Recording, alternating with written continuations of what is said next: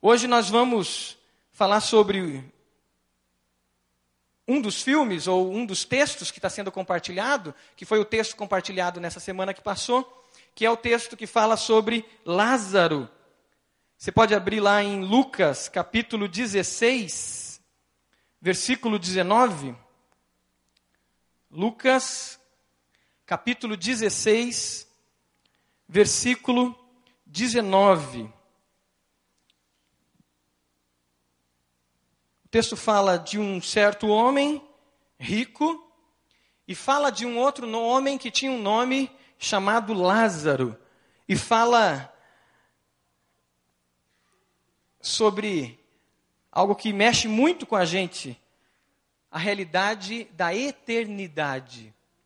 A realidade que nós vamos enfrentar da vida depois da morte as perguntas que passam pela cabeça de todos. O que é que acontece após a morte? Que faz surgir muitos debates. E talvez nas células dessa semana surgiram muitos debates e muitas perguntas sobre essa, essa, essa narrativa aqui, é, onde Jesus descreve essa situação. Veja perto de você se tem alguém sem a Bíblia. Nós vamos manusear bastante a Bíblia. Se tem alguém sem a Bíblia, chega perto dessa pessoa. Se você precisar mudar de lugar, você muda de lugar para ficar no meio entre duas pessoas que não têm a Bíblia. Mas eu quero que você compartilhe a leitura do texto da palavra de Deus. Vamos lá? Lucas capítulo 16. Todos encontraram? Vamos ler a partir do versículo 19. Lucas 16, versículo 19. Havia um homem rico que se vestia de púrpura e de linho fino e vivia no luxo todos os dias. Diante do seu portão fora deixado um mendigo chamado Lázaro, coberto de chagas. Este ansiava comer o que caía da mesa do rico. Até os cães vinham lamber suas feridas. Chegou o dia em que o mendigo morreu e os anjos o levaram para junto de Abraão. O rico também morreu e foi sepultado.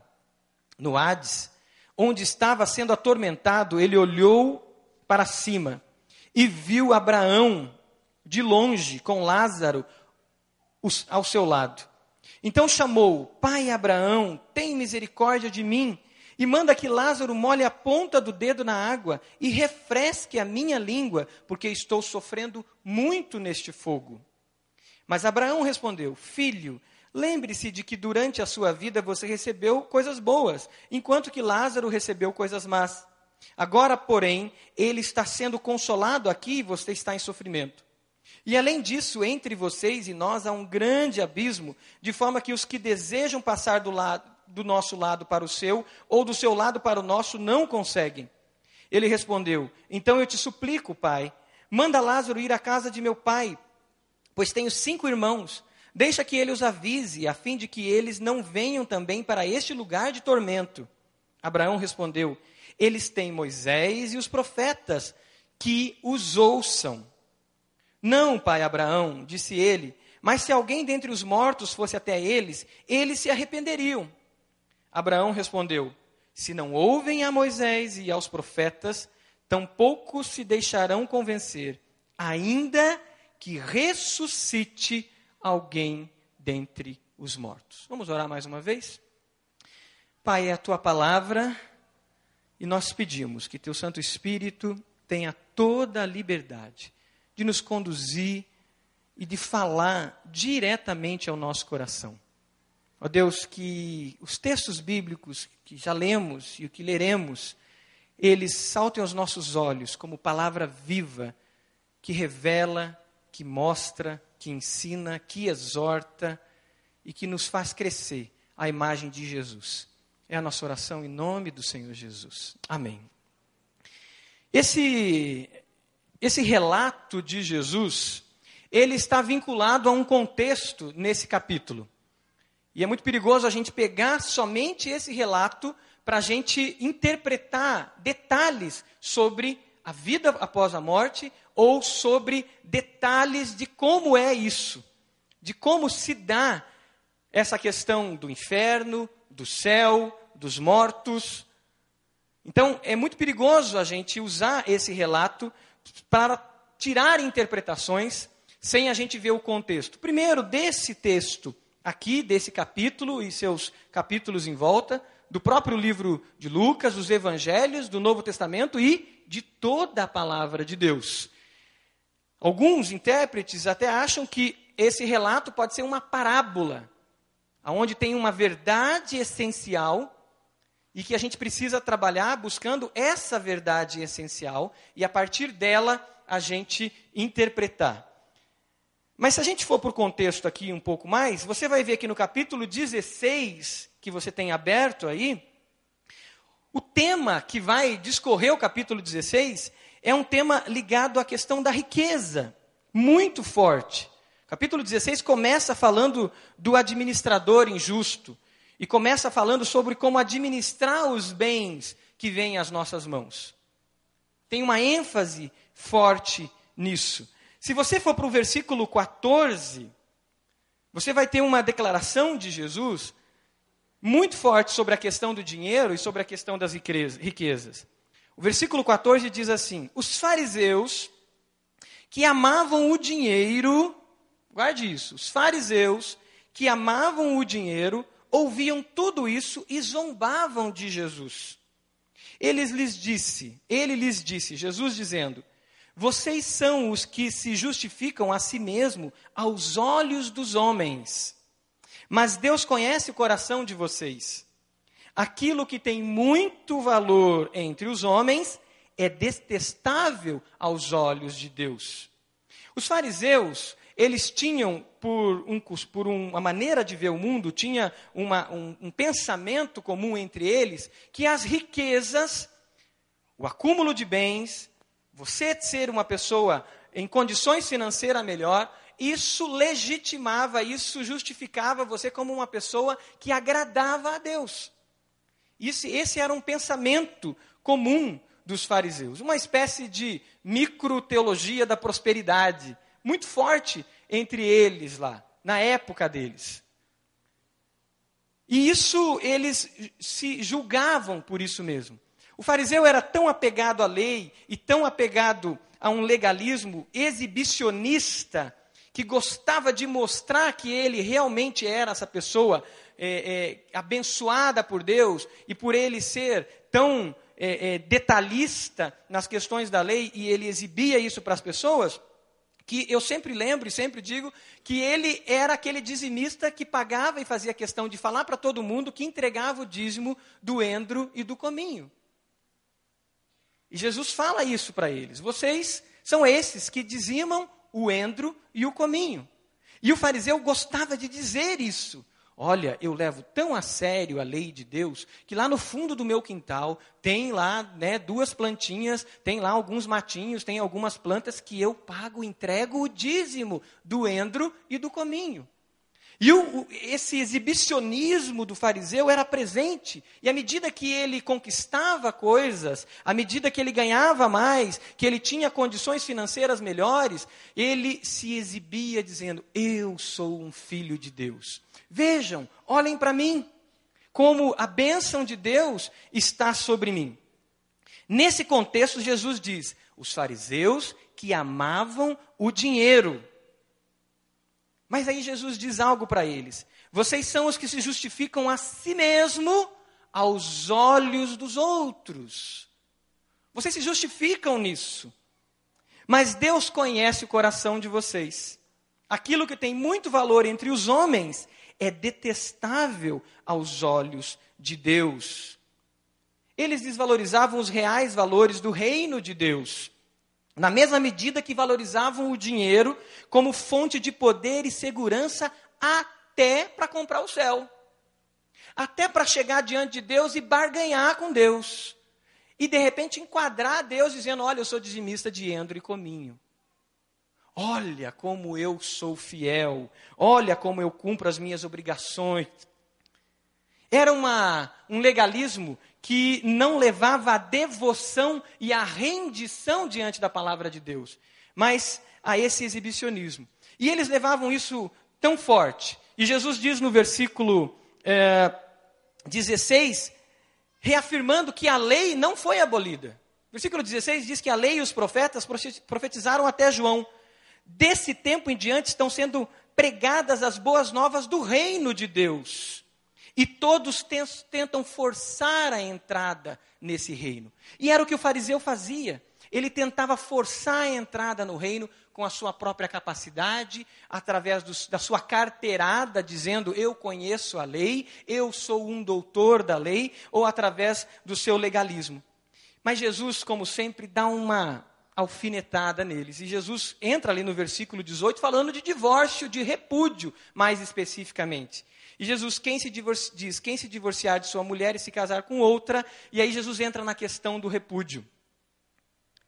E sabe o que acontecia com o fariseu? Nessa justificativa, ele usava essa carta de divórcio para ele abandonar as suas esposas e deixar à mercê, sem suprir as necessidades delas. E Jesus cutuca eles nesse momento. E aí Jesus começa a contar uma história que vai bater de frente com o que eles criam. Porque Jesus conta a história de um homem rico com um mendigo. E Jesus conta essa história, e o final dessa história é que um mendigo entra para morar e viver no seio de Abraão. Mas como? Um mendigo é aquele que vive as consequências na cabeça de muitos fariseus do seu pecado. Lembra quando chegaram para Jesus e perguntaram, quando encontra um determinado uma pessoa, um paralítico, e diz: Quem pecou? Foi ele ou foram seus pais? Por que essa pessoa sofre? O que leva ela a sofrer? Os, esses homens estavam questionando isso, dizendo: ela está pagando pecado, ela está sofrendo consequências de pecado. E Jesus não responde, diz: nem ele e nem seus pais. Isso existe e aconteceu para que o nome, para que Deus seja glorificado. Jesus não entrava nessas polêmicas dos fariseus, porque eram polêmicas do próprio pensamento deles e do pensamento da época deles, justificando muito das suas doutrinas até.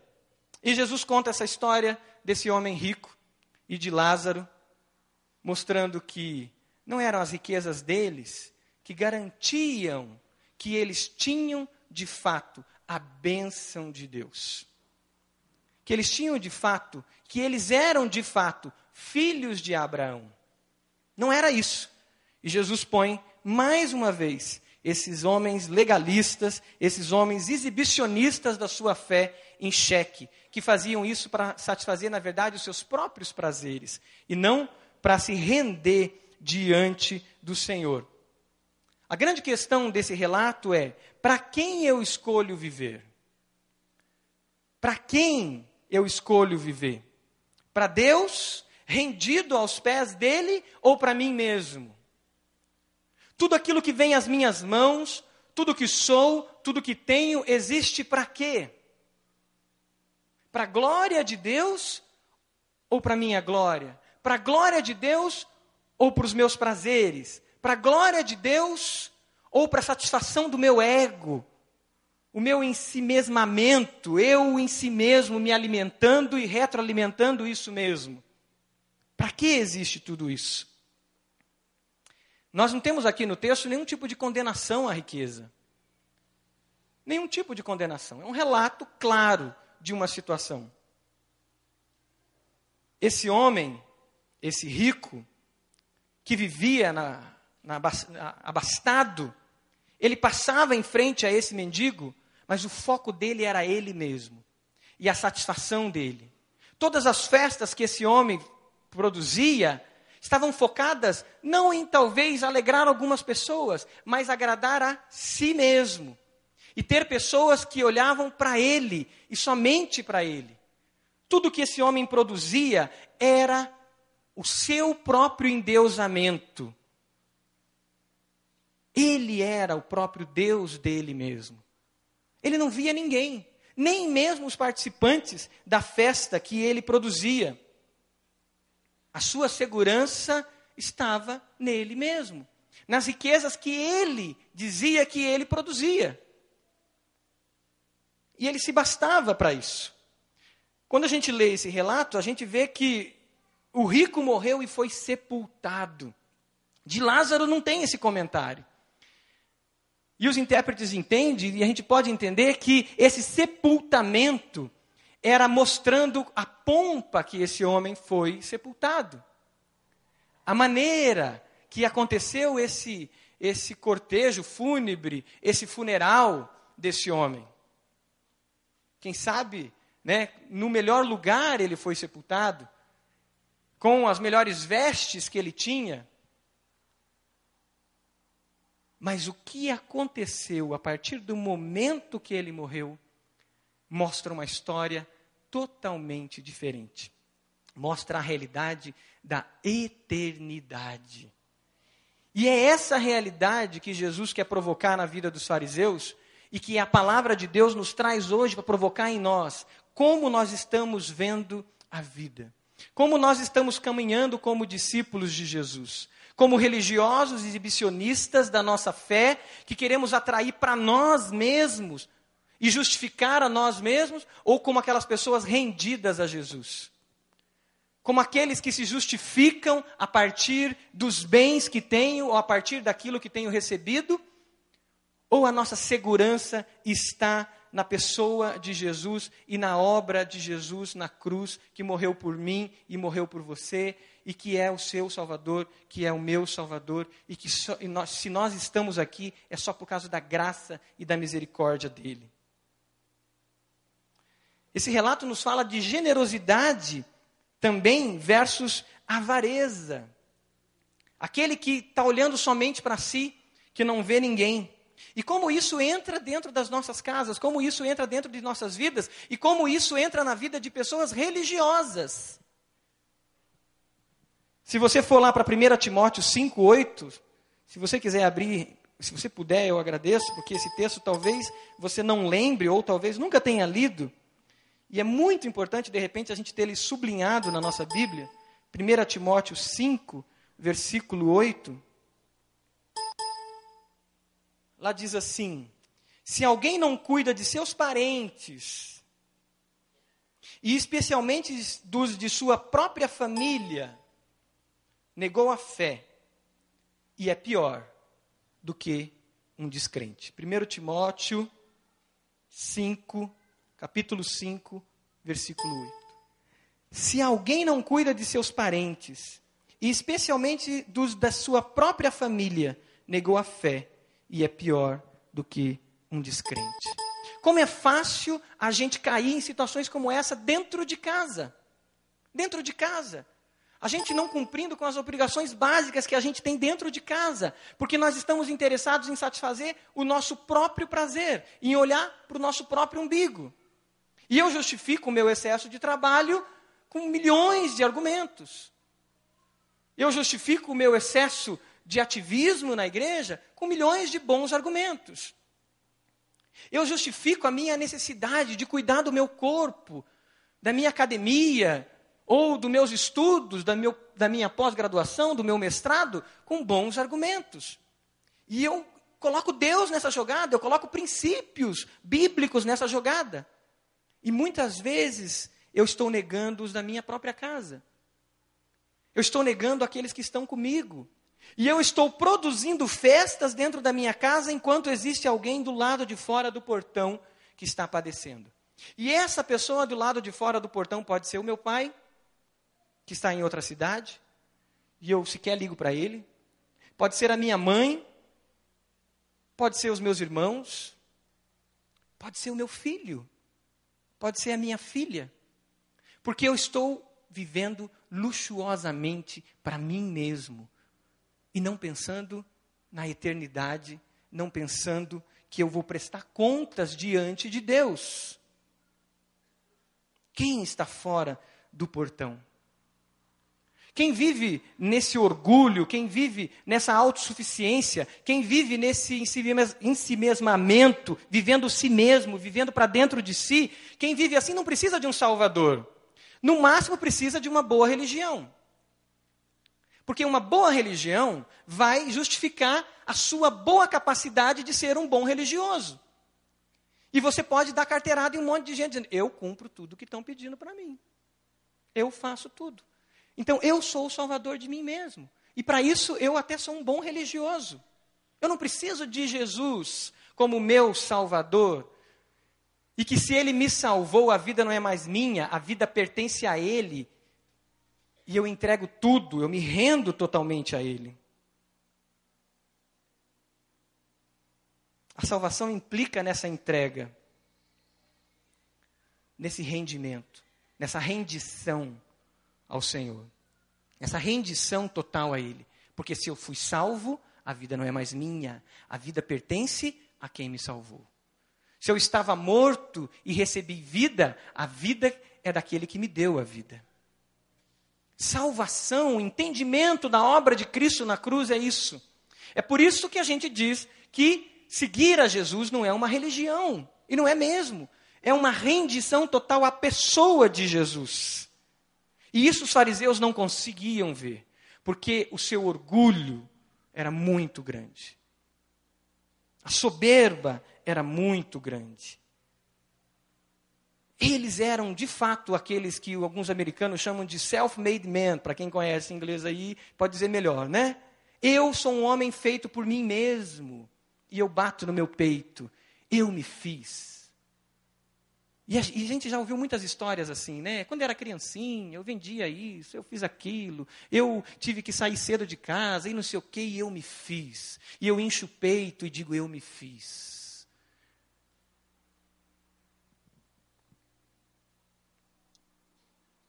Como que nós estamos escolhendo viver? Na nossa autossuficiência ou como servos de Jesus, servos do Senhor. O nome Lázaro, ele significa aquele que é amparado por Deus. Significa amparado por Deus. Eu vivo como alguém que é amparado pelo Senhor, que, que tem uma condição de Lázaro, no sentido real dessa palavra? Ou eu tenho medo de ser um Lázaro? Porque a palavra culturalmente virou uma palavra negativa. E tem até um xingamento, né? Que é muito pesado quando você diz a pessoa é um lazarento. É um xingamento, porque trouxe esse sentido de miséria. Mas não, o Lázaro é esse amparado por Deus. Ser um Lázaro é algo benéfico, porque a minha vida, a dimensão da minha vida, o sentido da minha vida não está só aqui, ele está na eternidade que começa aqui. Mesmo que aqui às vezes sejam com grandes lutas e grandes sofrimentos. Irmãos, existem pessoas, existem situações que as pessoas passam a vida inteira por sofrimento. Famílias, nós conhecemos famílias que passam a vida inteira e nós oramos pela cura, nós clamamos por libertação, mas muitas vezes Deus não permite. E é alguém que passa anos com uma situação de uma enfermidade terminal. Mas aonde está o sentido da vida dessa pessoa?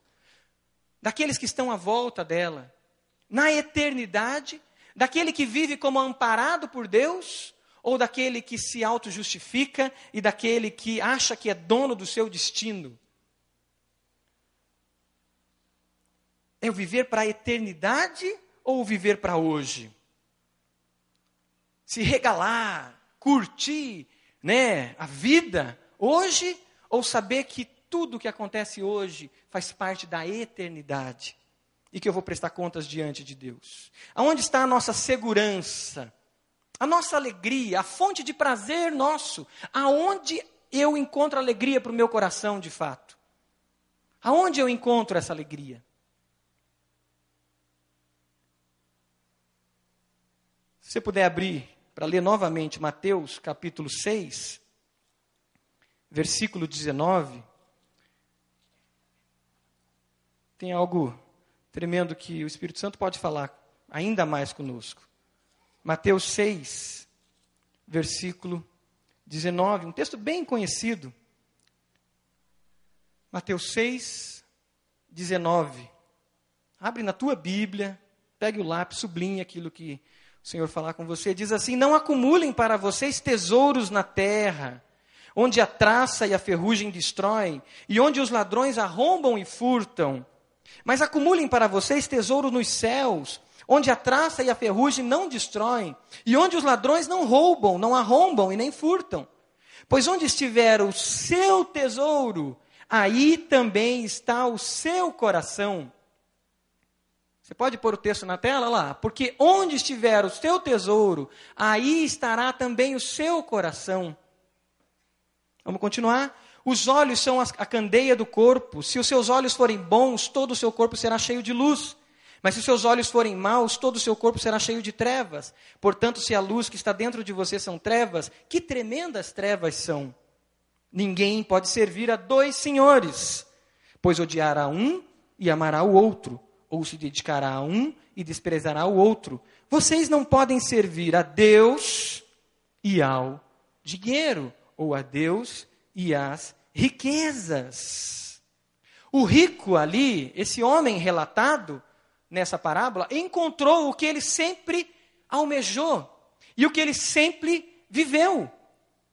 Na verdade, esse cara viveu a vida inteira sozinho, porque ele vivia para si mesmo, embora ele tivesse muita gente.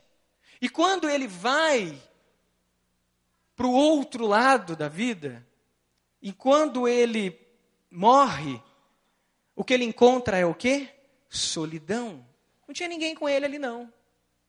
Não tinha ninguém com ele. Ele nunca precisou de Deus. Ele nunca precisou de ninguém. As pessoas o serviam. No relato, quando a gente lê, a gente observa que ele começa a pedir e começa a negociar com Abraão. O cara continua aquele sujeito altivo que já era antes de morrer. E ele diz: faça isso, Abraão, faça aquilo, Abraão, manda que venham aqui falar com os meus familiares, manda que Lázaro venha aqui e molhe a, a, a, os meus lábios com água. E ele continua nessa altivez. Ele continuou sendo ele, porque não se rendeu ao Senhor. Como são determinadas as nossas escolhas? A partir de tudo que vem às nossas mãos. Às vezes nós passamos no vestibular, nós oramos a vida inteira para passar no vestibular, e no primeiro ano de faculdade, a gente toma posse daquilo esquece de Deus e deixamos de ser esses amparados por Deus. Nós oramos por aquela casa e Deus nos dá e a gente assume uma posição de dono, de poderoso, e deixamos de ser amparado por Deus. Conseguimos aquele emprego que tanto sonhamos, que tanto oramos, que tanto estudamos, que tantos fizemos, que tantos cursos tivemos que nos aperfeiçoar, e esquecemos que somos amparados por Deus. Lázaros, Lázaros, que dependem de Deus que vivemos num mundo caído, num mundo de dor, num mundo de pecado, que a Bíblia diz que jaz no maligno, com tanta violência, com tanta dor, e esquecemos disso, e assumimos a posição do rico. E viramos soberbos, talvez não com riqueza, talvez com o nosso conhecimento, talvez com a nossa religiosidade. Mas assumimos esse coração soberbo. Talvez com o nosso título, talvez com a posição que nós encontramos, talvez com o teu ministério que você tem, com a sua liderança na célula, na supervisão, ou o teu título, ou o meu título, ou o nosso, de pastor, de ministro. E isso toma o lugar de Deus na nossa vida, e é muito sério. Como têm sido as nossas escolhas? Essas escolhas determinam a nossa vida. Essas escolhas determinam a nossa eternidade. A principal escolha dessa é: eu me rendo, Jesus, diante de ti. Quando Jesus vem pregando, e ele vem anunciando o evangelho do reino, as boas notícias do reino de Deus, e ele diz: o reino está entre vocês. Todo o reino implica na figura de um rei. E a submissão total a esse rei. A primeira escolha e a principal delas, que determina a nossa eternidade, é eu me rendo a esse rei, eu me rendo a Jesus e aí Jesus, e nesse relato Jesus apresenta a realidade do inferno. A realidade clara do inferno. Um espaço ou uma situação que nesse relato é tão detalhada, tão lugarizada, tão especificada, que aqueles mais é, extremamente conservadores ou talvez mais fechados vai querer achar que o inferno é exatamente assim. Ou talvez os mais liberais, por verem esse lugar descrito de uma maneira tão assim detalhada, vai sair totalmente e dizer: não, isso aqui é simplesmente algo é, é, é, é ilustrativo. E o inferno não existe. Mas a gente sabe pela palavra de Deus, pelas palavras de Jesus, que o inferno existe. Apocalipse 20, se você abrir lá, Apocalipse capítulo 20, versículo 14 em diante. Lá no último livro da Bíblia, Apocalipse 20, nas últimas páginas da sua Bíblia, versículo 14 em diante diz: Então a morte e o Hades foram lançados no lago de fogo. O lago de fogo é a segunda morte. Aqueles cujos nomes não foram encontrados no livro da vida foram lançados no lago de fogo. O rico não é chamado pelo nome. O rico não tem nome. A sua identidade não é reconhecida diante de Deus. E aqui no texto de Apocalipse diz que aqueles que não foram encontrados, o seu nome no livro da vida, foram lançados no lago de fogo. E continua com o 21 falando dos céus.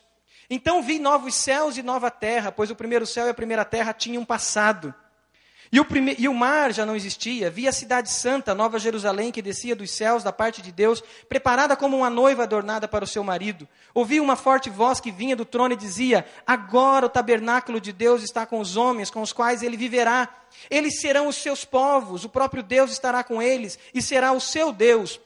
Ele enxugará dos seus olhos toda lágrima. Não haverá mais morte, nem tristeza, nem choro, nem dor, pois a antiga ordem já passou aquele que estava sentado no trono disse: Estou fazendo nova todas as coisas. E acrescentou: Escreva isto, pois essas palavras são verdadeiras e dignas de confiança.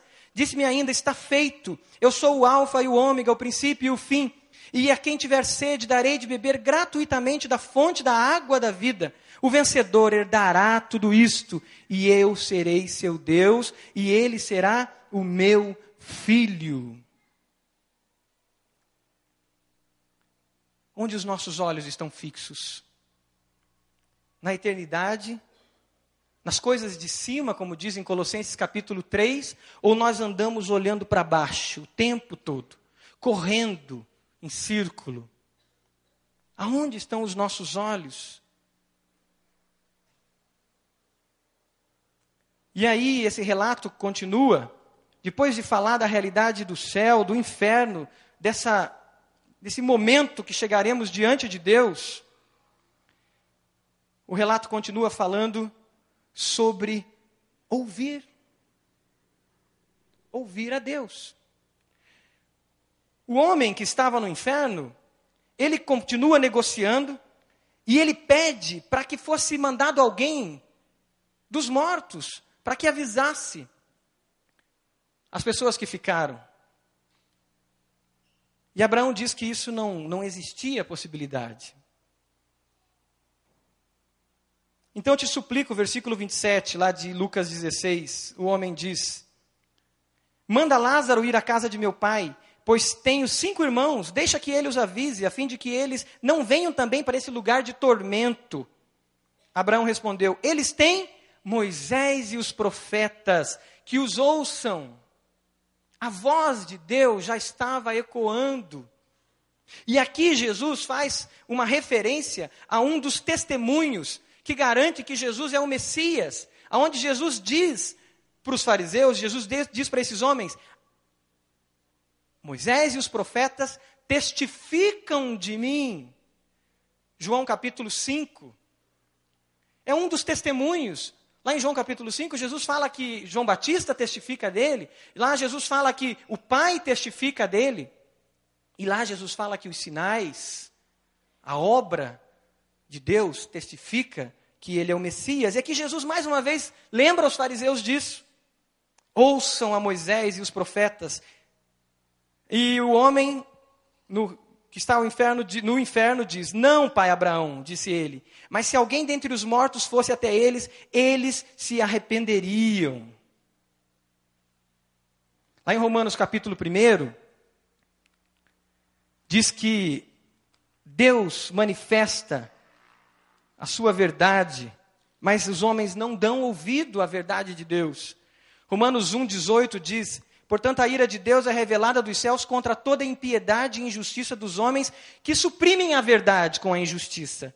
Pois o que de Deus se pode conhecer é manifesto entre eles. Existe a voz de Deus declarando e mostrando o caminho, porque Deus lhe manifestou. Pois desde a criação do mundo, os atributos invisíveis de Deus, seu eterno poder e a sua natureza divina têm sido vistos claramente, sendo compreendidos por meio das coisas criadas, de forma que tais homens são indesculpáveis. E o versículo 21. Porque tendo conhecido a Deus, não o glorificaram como Deus, nem lhe renderam graças, mas os seus pensamentos tornaram-se fúteis, e o coração insensato deles obscureceu-se, dizendo-se sábios, tornaram-se loucos. Versículo 23: E trocaram a glória de Deus imortal por imagens feitas segundo a semelhança do homem mortal, bem como de pássaro e quadrúpedes e répteis. E aí continua o texto falando de toda sorte de impureza, de imoralidade sexual, de desvio da presença de Deus, porque viraram as costas para Deus. Lá em João capítulo 1, fala de Jesus, que era o Verbo, que se fez carne e habitou em nós habitou entre nós, Jesus, João capítulo 1. E João capítulo 1 diz que todos quanto receberam, todos que receberam a Jesus, João 1,12, deu-lhes o poder de se tornarem filhos de Deus. Filhos de Deus. Com nome.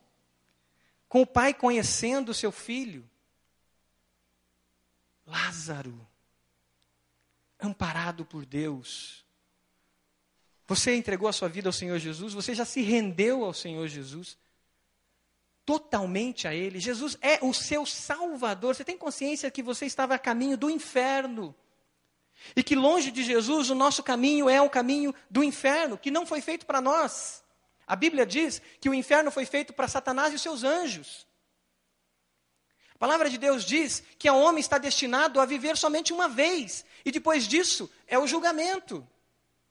Sem Jesus, nós estamos destinados ao inferno, porque demos lugar ao diabo, à desobediência. Todos que crerem nele. O texto que nós vamos meditar nessa próxima semana agora está baseado na conversa de Jesus com Nicodemos.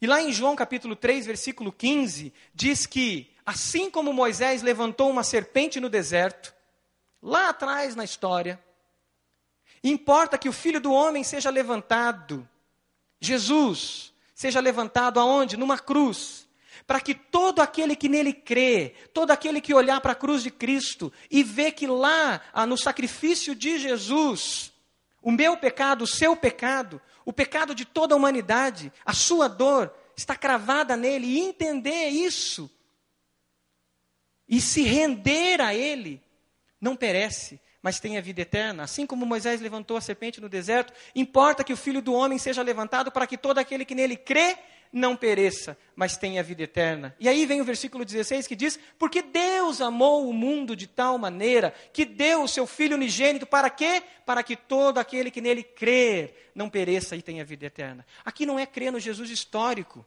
Aqui não é crer num grande profeta. Aqui não é crer num grande iluminado. Aqui não é crer num grande líder da história. Aqui é crer que Jesus é o Filho de Deus e que na cruz ele recebeu sobre ele todos os nossos pecados, que ele foi levantado na cruz. e que a justiça de Deus se estabelece ali. Você crê que Jesus morreu no seu lugar? Você crê que só por Jesus você encontra salvação? Você crê que todo o seu pecado, toda a dor foi sobre ele? Toda a angústia? Crer em Jesus. O sofrimento, o Lázaro na frente da casa de Lázaro, o Lázaro na frente da casa daquele homem rico, era o megafone de Deus, como disse S. Lewis. Era o megafone de Deus dizendo: precisa de mudança, precisa de um Salvador. Mas esse homem não ouvia. Não ouvia. Assim como nós fazemos muitas vezes. Jesus é o Senhor e Salvador da sua vida? Ou você está buscando sinais e mais sinais. Ou pedindo até que os mortos venham falar. Esse texto, ele ajuda a gente, com outros textos nós vamos entender ainda melhor, quando esse homem pede para que os mortos voltem, e a gente sabe, conhecendo a palavra de Deus, que isso não é possível e que Deus abomina esse tipo de coisa quando alguém tenta buscar contato com os mortos. Isso tem lá no Antigo Testamento, isso se espalha pela Bíblia. Deus abomina esse tipo de coisa. Porque os mortos não vão falar com a gente. E a gente sabe pela palavra de Deus que é Satanás e seus demônios que se fazem, que enganam. Porque o objetivo do inimigo é tirar a gente do foco que é a cruz, para colocar a gente em qualquer outra coisa que desvia a gente de Jesus. E a resposta de Abraão é muito interessante, porque Abraão diz o seguinte: mesmo que eu ressuscite, não é fazer um morto ou um espírito vir falar com alguém. Mas mesmo que ressuscite, não vão ouvir. Não vão ouvir. Estamos ouvindo a palavra de Deus, a voz dos profetas de Deus, a voz de Moisés, dos profetas e de Jesus encarnado, o Verbo encarnado, Jesus, e o Evangelho que tem sido comunicado? Ou estamos virando as costas todos os dias para isso? O que essa esse texto nos traz é a nossa vida é baseada só no aqui e agora? Ou nós entendemos que existe eternidade, nós vamos prestar contas diante de Deus e que nós precisamos viver a eternidade já? E ela começa com Jesus sendo Senhor e Salvador da sua vida. Você pode fechar os seus olhos? Tem vivido na dependência de Deus? O que, que o Espírito Santo te mostrou através desses textos que foram lidos, através da palavra falada? O que o Senhor falou com você? Você tem vivido na dependência de Jesus? Jesus é Senhor da sua vida? Jesus tem sido Senhor da minha vida?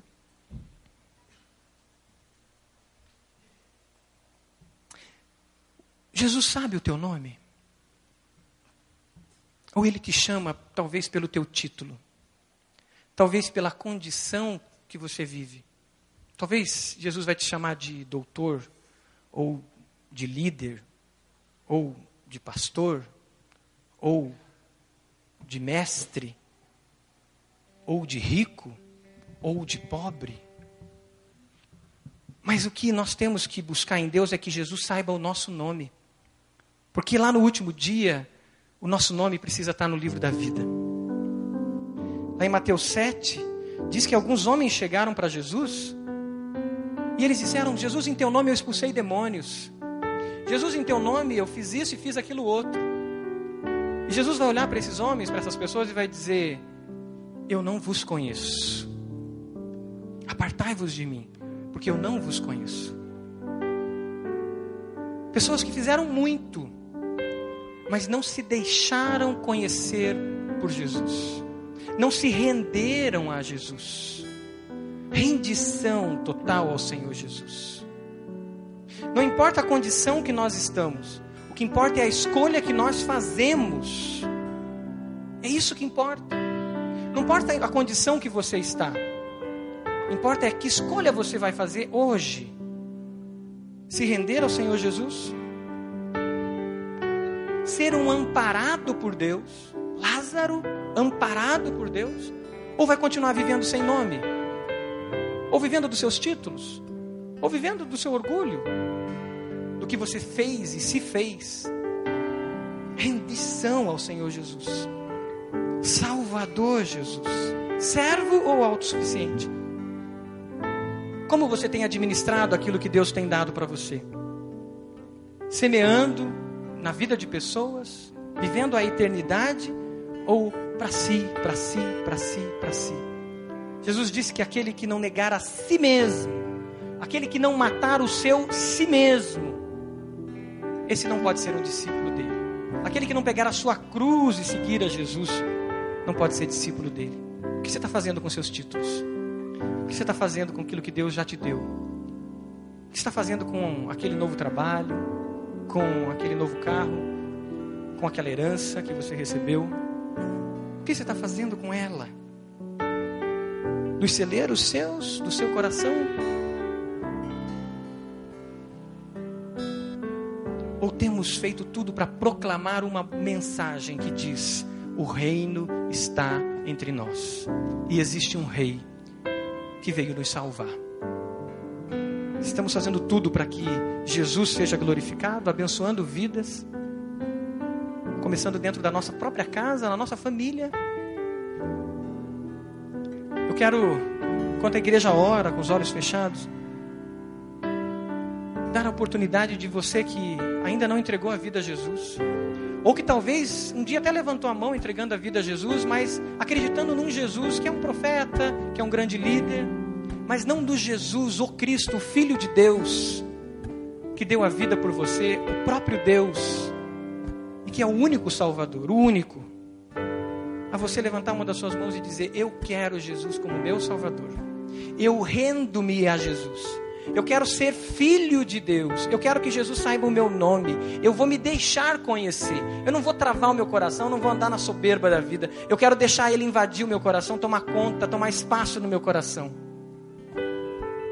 O Espírito Santo te confirmou essa palavra e você entende isso? Levante uma das suas mãos e diga: Eu recebo Jesus na minha vida como meu Senhor e meu Salvador. Levante uma das suas mãos. Amém. Em nome de Jesus. Aqui à minha esquerda, Deus abençoe. Em nome de Jesus, essa irmã. Mais alguém? Levante a sua mão em nome de Jesus, declarando isso. Eu me rendo ao Senhor Jesus. Eu recebo Jesus. Amém. Lá atrás, na galeria. Deus abençoe em nome de Jesus. Mais alguém? Levante uma das suas mãos. Fique com a mão em pé, a mão levantada para eu conhecer você, para eu orar por você, para nós orarmos. Amém. Aqui à minha direita, essa jovem senhora. Em nome de Jesus, que Deus te abençoe. Declare, se com sua boca confessares que Jesus é o Senhor, será salvo. Confesse que Jesus é o Senhor. Declare publicamente que você é de Jesus. Renda-se a Ele. Mais alguém levante uma das suas mãos. Amém. Nós vamos nos colocar de pé agora. E nós vamos cantar essa música, que é uma oração. Nós vamos cantar novamente essa música. Não saia, não se movimente. É momento de oração momento de louvor, momento de consagração, porque três pessoas e mais algumas pessoas vão declarar Jesus como Senhor da sua vida. E a Bíblia diz que quando alguém se rende ao Jesus, quando um pecador se arrepende, existe o que? Festa nos céus. Então cante essa música como uma oração, não se movimente, e você que aceitou a Jesus, você que levantou a sua mão, vem à frente. Vem à frente para que nós oremos como igreja por você. E nós acolhamos você, nós possamos te acolher, te abraçar, poder abençoar ainda mais a sua vida. Eu quero orar com você, nós vamos orar por você. Vem à frente, você que levantou a sua mão, você que entende que precisa se render ao Senhor. Você que um dia aceitou Jesus e de repente você se afastou do Senhor, o Pai te chama novamente. Vem à frente, vem orar. Vem uma irmã orar. Tem uma, uma senhora aqui na frente. Vem orar com ela, por favor, ali. Isso, vai orar com ela. Amém. Você decidiu por Jesus. Glória a Deus. Deus abençoe. Mais alguém? Vem à frente. Declare publicamente: Eu sou de Jesus. Faça essa oração através dessa música. Põe a letra, por favor.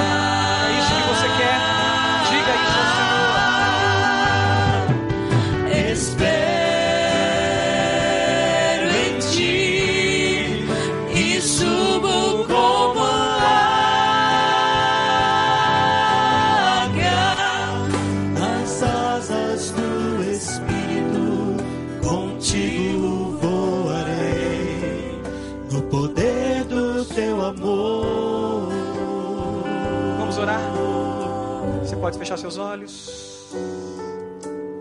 Duas irmãs queridas estão aqui na frente, declarando Jesus. Venha, venha você. Confesse Jesus publicamente. Vamos orar. Deus amado, nós te louvamos, porque o Senhor é um Deus presente e é um Deus de amparo, um Deus que vem ao nosso encontro. Tu és o Deus provedor, Deus que não abandona, Deus que nos dá a chance de ter salvação e vida no Senhor. A tua palavra é muito clara, falando sobre o teu amor, ao ponto do Senhor deixar a tua glória, deixar a tua majestade, fazer-se gente como nós, viver entre nós, ir à cruz e pagar o preço, Senhor, dos nossos pecados, levar sobre si toda a dor, toda a angústia e todo o pecado, e nos declarar justo diante de tudo o que existe. Te louvamos, Pai, por essas vidas que declararam o Senhor hoje publicamente e aceitaram o Senhor como o único Salvador. Não existe nenhum outro na vida dessas irmãs que estão aqui na frente, Pai. Não existe nenhum outro. Elas vieram à frente declarar isso diante da igreja do Senhor, diante dos anjos e de todas as hostes que existe, Pai, que só o Senhor é Deus. Nós te louvamos por isso, Senhor. E nesse instante eu peço, Pai, que o seu Santo Espírito cele o coração de cada uma delas que está aqui na frente. E cumprindo o que diz a tua palavra lá em Efésios 1, que esse selo seja o penhor da herança, garantia da salvação, e que o nome delas está escrito no livro da vida. E que o Senhor agora, Pai, vai caminhar do ladinho delas, e o Senhor vai conhecê-las, e a tua igreja vai abraçá-las, para ensinar, para ajudar a elas se aproximarem mais de Ti, Pai, assim como elas estão abraçadas agora. Deus, nós te louvamos porque tem festa nos céus quando um pecador se arrepende, quando alguém vê que só Jesus é o Salvador e é o Senhor, e nós nos alegramos juntos, Pai. E eu peço por cada um de nós, Pai, que talvez não se rendeu nessa manhã, que não saia daqui sem dizer eu sou de Jesus sem procurar irmão, sem procurar um pastor, um líder, dizer: Eu sou de Jesus, eu quero Jesus.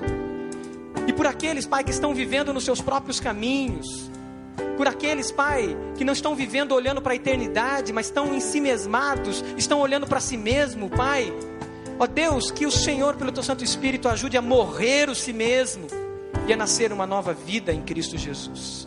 Abençoa a tua igreja, abençoa essa semana que é uma semana de oração que domingo que vem seja uma noite de grande colheita, de grande salvação, de muitas vidas declarando Jesus, Pai. Que domingo à noite, domingo da semana que vem, seja um dia, Pai, na tua presença de louvor, de celebração. Move a tua igreja pelo teu Santo Espírito, Pai, para que sejamos de fato aqueles que anunciam a salvação em Jesus. Não permita que a gente fique fazendo festa dentro de casa. Não permite que a gente fique ali vivendo o nosso próprio mundinho e pessoas do lado de fora do nosso portão estejam morrendo, Senhor. Move a tua igreja nessa semana.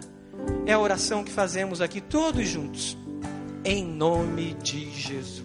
E a igreja diz: Amém.